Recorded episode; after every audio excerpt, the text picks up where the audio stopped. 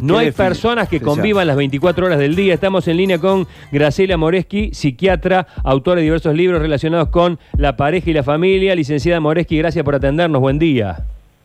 Buen día. ¿eh? ¿Qué tal? Así que no sabía lo de la pandemia de divorcios de China. En China. sí, ya llevan 50 juntos y ya están con la paciencia un poco agotada. ¿Cuánto? Es mitad, mitad en broma, mitad en serio, pero muchos nos están escuchando pensando que hay muchos con la, con la convivencia obligatoria, muchos por responsabilidad social, han achicado la cantidad de salidas diarias a las, a las obligatorias, los chicos están sin clases, no quiero ni pensar si entramos todos en cuarentena. ¿Cuáles son los riesgos de esta convivencia obligatoria, licenciada?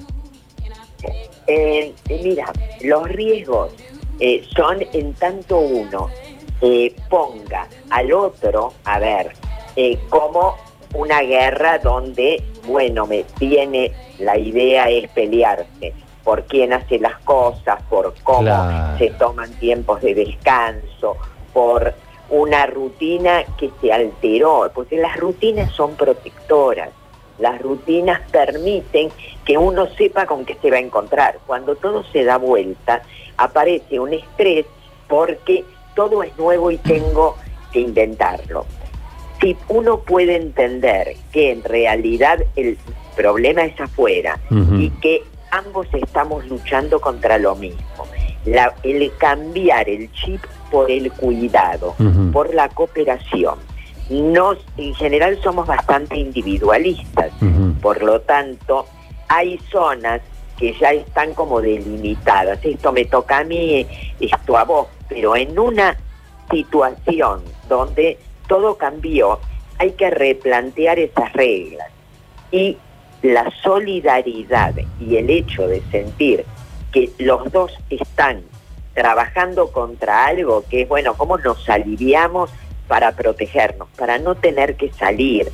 Para no confundir, por ejemplo, como ha pasado con muchos, que eh, por un lado se aterran y agotan las, las eh, provisiones y por otro lado se van a la costa para Ah. poder pasarla mejor.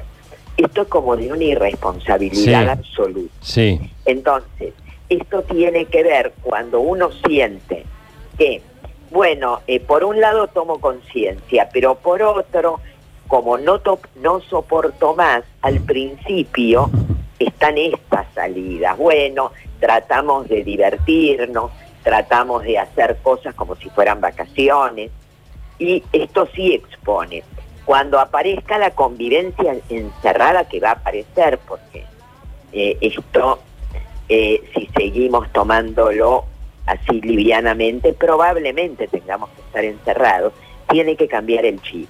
Bien. Entonces, es nuevo, estamos ante algo absolutamente distinto y hay que poner reglas a esto. La regla tiene que ser esa solidaridad de cómo hacemos, porque hoy las cosas que hay que repartir son estas que son para los dos, cómo las repartimos, cómo nos alternamos, cómo nos comprometemos.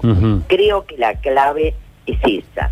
Eh, no hay, no tenemos antecedentes de esto, de ningún tipo, ni en las defensas físicas, ni tampoco psicológicas. Claro. Entonces, como no hay antecedentes, tendremos que encontrarlos eh, y no tenemos, a ver, porque uno piensa en las vacaciones, estamos en una situación de 24 días juntos, sí, pero divirtiéndonos. En las vacaciones Claro. es distinto. Acá eh, no solamente forzosa, sino que no hay tanta salida. Creo que también es una oportunidad para hacer actividades que no hicimos antes, donde haya ese contacto entre los que están encerrados, de juegos, de mirar, de compartir, de mirar series. Hoy eh, Dios salve a Internet, porque la verdad es que mm, va a ser la que nos va a salvar a partir de la conexión con el afuera.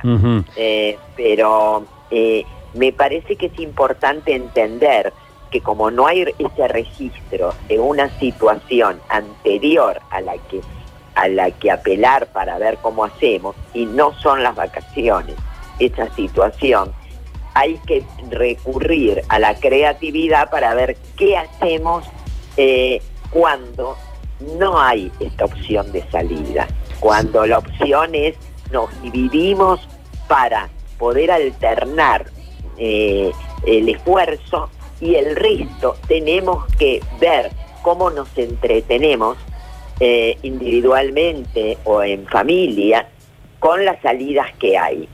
Eh, hay un video que está circulando donde hay un señor con una taza eh, de inglesa donde comenta, bueno, es que estaba súper ocupado porque tenía teatro, tenía, pero todo dentro de la casa, tenía teatro, tenía para escuchar ópera, tenía series, este, y daba las distintas alternativas que uno puede tener adentro. Esto es importante, hacer una agenda de alternativas, no pasarse todo el tiempo eh, de alternativas para los chicos y para uno, donde uno sepa, bueno, cuáles son las actividades que pueden eh, gustar a los chicos, cuáles para estar en familia, cuáles para individual mientras uno está con los chicos, el otro está recreándose o mirando una serie que después va a ver el otro.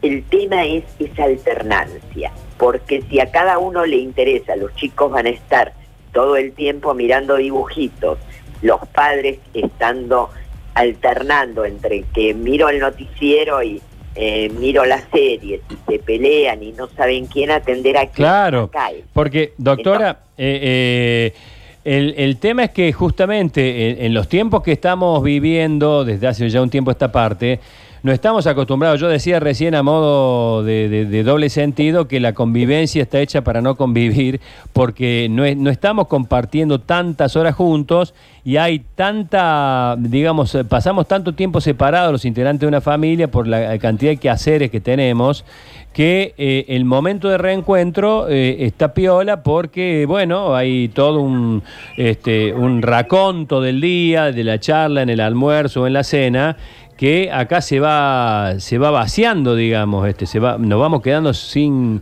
sin qué decir. Muchas veces padres y madres eh, no están acostumbrados a estar con los chicos más pequeños en casa porque quedan con los abuelos, con la chica que los cuida, porque trabajan los dos, qué sé yo. Entonces se encuentran con un panorama nuevo y encima es obligado.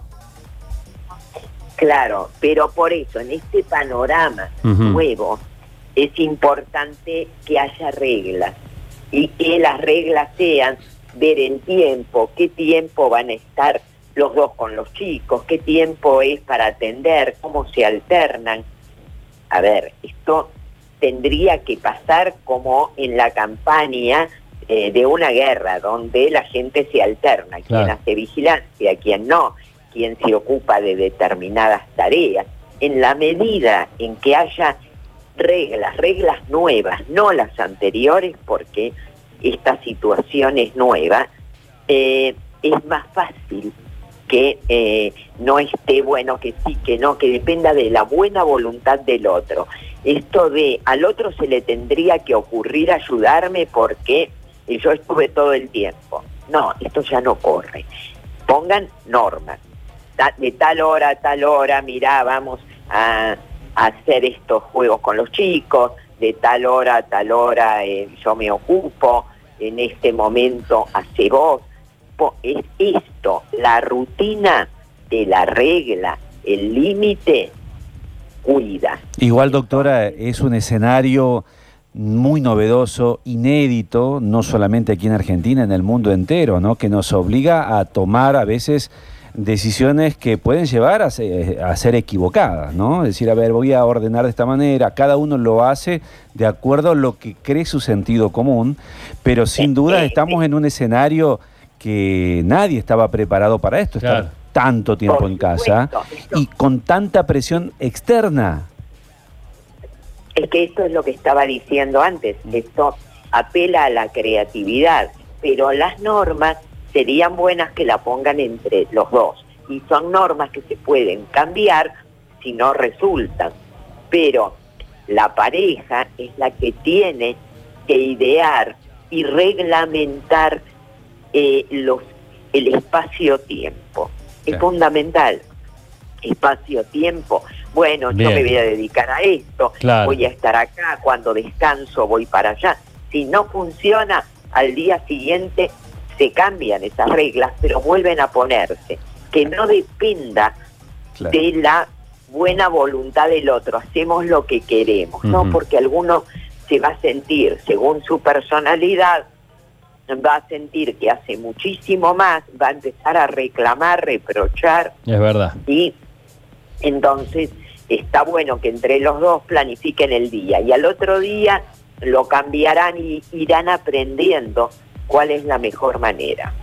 Eh, doctora, muchísimas gracias por este contacto muy esclarecedor. Le mando un gran saludo. Gracias igualmente y un beso a toda la audiencia. Un beso grande. La doctora Graciela Moretti, psiquiatra, autora de diversos libros relacionados con la pareja y la familia.